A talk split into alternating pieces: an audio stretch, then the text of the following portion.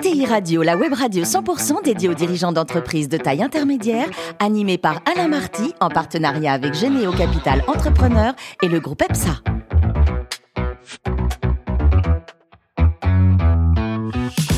Bonjour à toutes et à tous et bienvenue à bord de ETI Radio. Vous êtes plus de 43 000 dirigeants d'entreprise abonnés à nos podcasts et on vous remercie d'être toujours plus nombreux à nous écouter. Chaque semaine, vous pouvez aussi réagir sur les réseaux sociaux. À mes côtés, pour co-animer cette émission, Arnaud Lagrolet, qui est le directeur des relations investisseurs de Généo Capital Entrepreneur. Bonjour. Bonjour, cher Alain. Et Ludovic Beribos, associé du groupe EPSA. Bonjour Ludovic. Bonjour Alain. Alors aujourd'hui, on a le grand plaisir d'accueillir Leslie Méniger, présidente de Superga Beauty. Bonjour Leslie. Bonjour. Alors racontez-nous, vous êtes né à Paris, vous êtes docteur en pharmacie, doublé d'un MBA à l'ESSEC.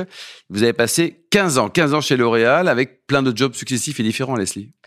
Oui, euh, j'ai fait, euh, j'ai commencé en marketing, euh, comme beaucoup, et j'ai fait toute ma carrière sur des postes à la fois en France, à l'étranger, en développement produit. Et je me suis, je me suis éclatée. 15 ans, Ouais. en France, à l'international si que en France Euh, en France, majoritairement. Ouais. Alors vous avez rejoint l'entreprise familiale, euh, c'est en quelle année que vous avez rejoint C'était il y a Bonjour. quatre ans. Il y a 4 ans. Vous avez un peu hésité ou pas? Parce qu'on est bien chez L'Oréal, on est bien payé, c'est tranquille. euh, Alors, on est bien payé, oui, mais euh, c'est tranquille, non. Ah, ça bosse, ouais. Mais c'est pas pour ça que je suis partie. Euh, non, j'ai pas hésité surtout à rejoindre mon père dans ses activités. J'avais fait mon, mon mon chemin de vie chez L'Oréal et euh, et j'ai pas hésité et je regrette pas aussi. Mais ce vous en avez parlé tous les deux en disant bon, je Non. viens, je viens pas. euh, je- Non, jamais avant. Alain, euh, franchement, même deux mois avant, on m'aurait posé la question et j'étais pas, euh, j'aurais dit non. Et puis à un moment, c'est apparu comme une évidence pour euh, pour moi, enfin pour pour nous deux. Et, euh, Vous en aviez dit- tous les deux en vie au même moment, on va dire. Quoi. on s'est dit, j'ai dit, je viens, je viens pour six mois. Euh, il faudra qu'on se dise euh, si ça va pas, je te le dirai. Et pour Génial. voilà, on, on ne on se dispute pas. Et finalement, je suis restée et je, je n'ai jamais regretté. Alors l'entreprise, donc c'est une belle ETI, hein, autour de, de 100 millions d'euros de chiffre d'affaires. Quels sont les, le, le ou les métiers? Alors notre métier principal est de faire, euh, de fabriquer et de conditionner des produits de soins, des cosmétiques, du parfum pour le compte des marques. Donc on a des usines de sous-traitance euh, qui sont situées en France. Vous avez six usines au total. Quoi. Exactement. Elles sont situées où exactement? Dans les Hauts-de-France et euh, à Strasbourg. À Strasbourg. Et donc les clients finaux Ce sont les grandes marques de cosmétiques euh, et de parfums et qui ont besoin de nous euh, soit pour complémenter leurs usines pour des choses que- pour absorber euh, les volumes ou, ou des technologies qu'elles n'ont pas et puis aussi pour toutes les marques qui n'ont pas d'usine et qui qui souhaitent sous-traiter l'industrialisation de leur créativité. Et combien de personnes au total en, en équivalent de temps plein, on va dire? On est à peu près 600. 600. Et vous arrivez à trouver des talents, des gens sympas, motivés, fidèles, pas trop chers? Fait beaucoup là. Ouais, ça fait beaucoup. ouais. Euh, oui, après, la, je pense que la question derrière, c'est ce qu'on a. On a aujourd'hui des sujets autour du recrutement. Oui, sur des métiers un peu techniques, des techniciens aujourd'hui dans les usines. Après, recruter des talents, des gens qui ont envie. Je pense que aujourd'hui, les entreprises comme la nôtre, familiales. ETI sont plus attractives qu'elles l'étaient avant, on est plus visible euh, et en tout cas recruter des talents tels qu'on le décrit euh, aujourd'hui c'est c'est pas une complexité pour euh, Mm. pour nous. Et bosser en famille, ça s'engueule entre père et fille ou pas? Alors pourquoi père et fille, je sais pas, c'est une spécificité. Non, je pense que euh, travailler en famille c'est efficace. Euh, c'est euh, c'est c'est solide et en tout cas moi je, je prends euh, beaucoup de, de plaisir et, euh, et et ça donne beaucoup de sens. Je pense aussi aux Et collaborateurs. vos autour intérêts sont vraiment liés, quoi. C'est une boîte familiale. Quand on prend des décisions, euh, les décisions, elles sont pour l'entreprise. Et ça, je pense que c'est ce que les gens ressentent autour de nous, nos collaborateurs ou, ou les, euh, nos fournisseurs, nos clients. Euh, elles sont pas à titre personnel, elles sont en tout cas vers le long terme et pour construire quelque chose. Et c'est la grosse différence. Pendant la période Covid, Leslie, comment ça s'est passé? Comment vous l'avez vécu, vous et vos collaborateurs? Euh, très très bien. Enfin, le business, euh, nous, euh, nos usines sont restées ouvertes. Celles de nos clients avaient plus de, de problématiques à être, à être ouvertes, et donc euh, on a eu beaucoup de besoins. Et, et nos collaborateurs sont venus travailler dans les usines. On a des gens très impliqués. Donc le- Covid en tant que tel, on l'a plutôt bien, Bien vécu. C'est plutôt aujourd'hui une autre complexité euh, au, au niveau des approvisionnements qui crée chez nous plus de, de, de perturbations. Mais le Covid a été plutôt euh, euh, pour nous apporteur de business. Je, désolée, Oui, et en même temps. hein, et, et aussi de fédérer les équipes, aussi de se rendre compte de la richesse qu'on avait euh, dans nos équipes qui, euh, qui se sont mobilisées pour que l'entreprise tourne. Ludovic, Alors, on va parler d'international. Je voulais savoir quelle est le- la part de, de votre business à l'international en termes de production et puis de clientèle.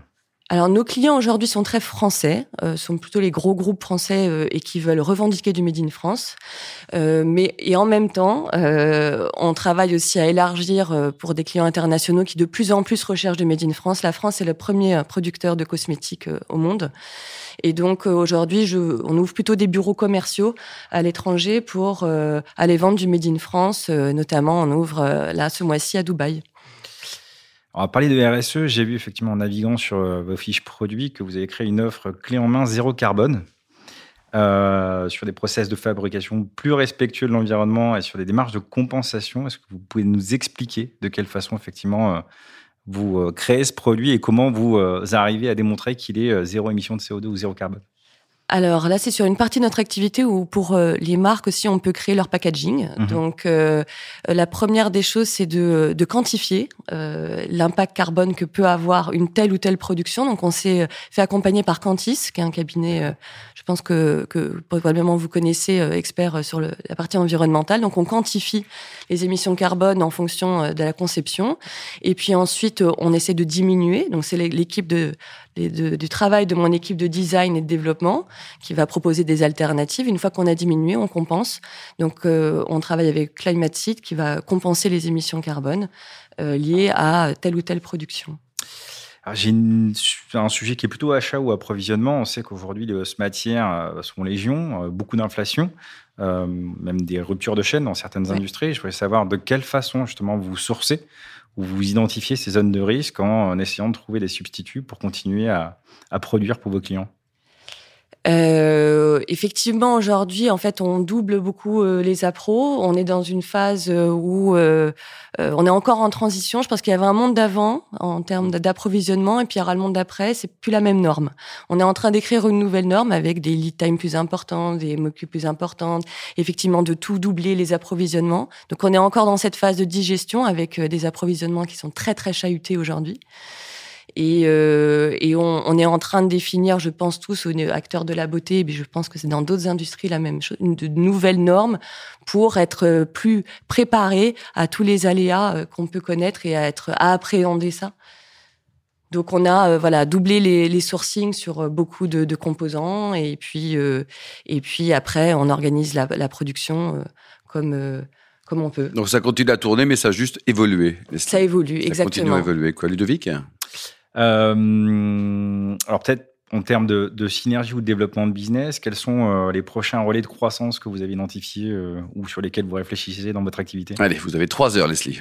Ah, c'est question compliquée euh, et en même temps passionnante. Je pense que c'est, en tout cas mon, mon, mon, travail de présidente justement d'aller euh, voir plus loin, de, de, de d'identifier euh, euh, les nouveaux leviers. Le premier, on l'a déjà évoqué, hein, c'est l'international.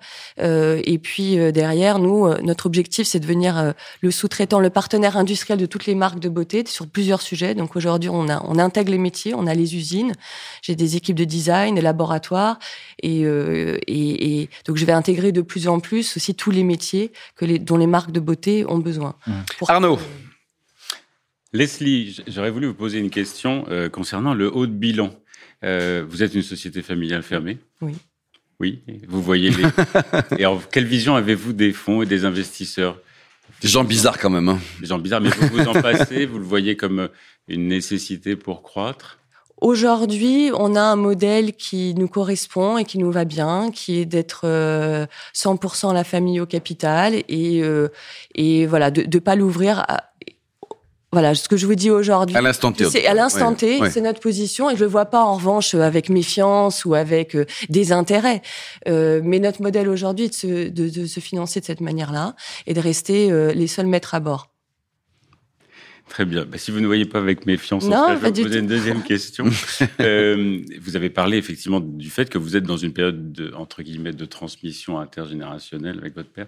Quelles sont les clés de succès d'une transmission d'une PME ou d'une ETI bah, le à l'intérieur d'une famille Le déjeuner du dimanche. Mais je vous en parlerai quand ce, quand ce sera fait. Je, je... Euh, je sais pas quel jour on tire les conclusions de ça. En tout cas, euh, euh, je pense qu'aujourd'hui, on est ensemble Euh, et c'est ça qu'on est en train de, de, de, de, faire et de construire, de trouver chacun sa place et sa complémentarité. Euh, le succès, c'est de se, en tout cas actuel, ou mes clés, euh, c'est de, de, se parler. Euh, et ça, je pense qu'en famille, voilà, c'est le fait, on peut se dire les choses. Et je pense que entre parents, enfants, on peut se dire les choses. Et c'est peut-être la différence avec d'autres collaborateurs. Puis on verra après le sujet de la transmission au sens large. Peut-être que mes enfants viendront avec Alain se reparler dans, dans 30 ans aussi. Oui, ça, ça, sera les enfants d'Alain aussi. Que... Arnaud? Oui, et vous avez parlé de Dubaï. Oui. Qu'est-ce qui vous amène à Dubaï spécifiquement ah bah c'est une zone, c'est une zone intéressante euh, pour euh, aussi euh, la, la, beauté. C'est un marché très dynamique et qui de plus en plus euh, recherche des produits valorisés autour de la beauté et donc du made in France. Donc. Et aujourd'hui, votre regard, Leslie, sur les, ETI à la française, on n'en a pas forcément, on en a peut-être moins que d'autres pays. Qu'est-ce qu'il faut faire pour aider des PME à devenir ETI Est-ce qu'on doit plus s'entraider? Est-ce qu'on doit plus travailler entre Français, entre Européens? C'est quoi votre vision des choses? Je pense effectivement que euh, plus on sera nombreux, plus on pourra porter euh, notre voix. Donc aujourd'hui, moi, je suis membre du club des ETI d'Île-de-France. On se, effectivement, on se fédère autour de sujets pour euh, nous rendre plus visibles, parce qu'on a des problématiques communes. Et, et ça, c'est très important. Et je pense que c'est aussi comme ça qu'on aidera des PME à devenir des ETI. Moi, je suis une jeune ETI. Hein, dans le sein des ETI, il y en a beaucoup différentes. Mais bon, je pense effectivement qu'il faut se fédérer.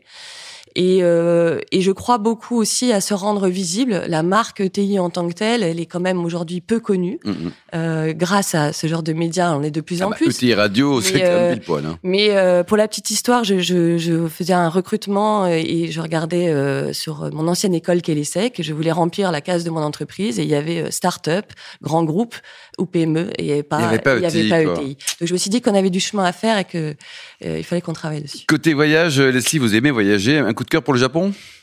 Bah, J'y ai euh, vécu euh, six mois euh, en stage et, et ça a été une expérience formidable et, oui, un gros, un gros coup de cœur. Dernier livre coup de cœur lu, bien sûr, hein, pas acheté, lu.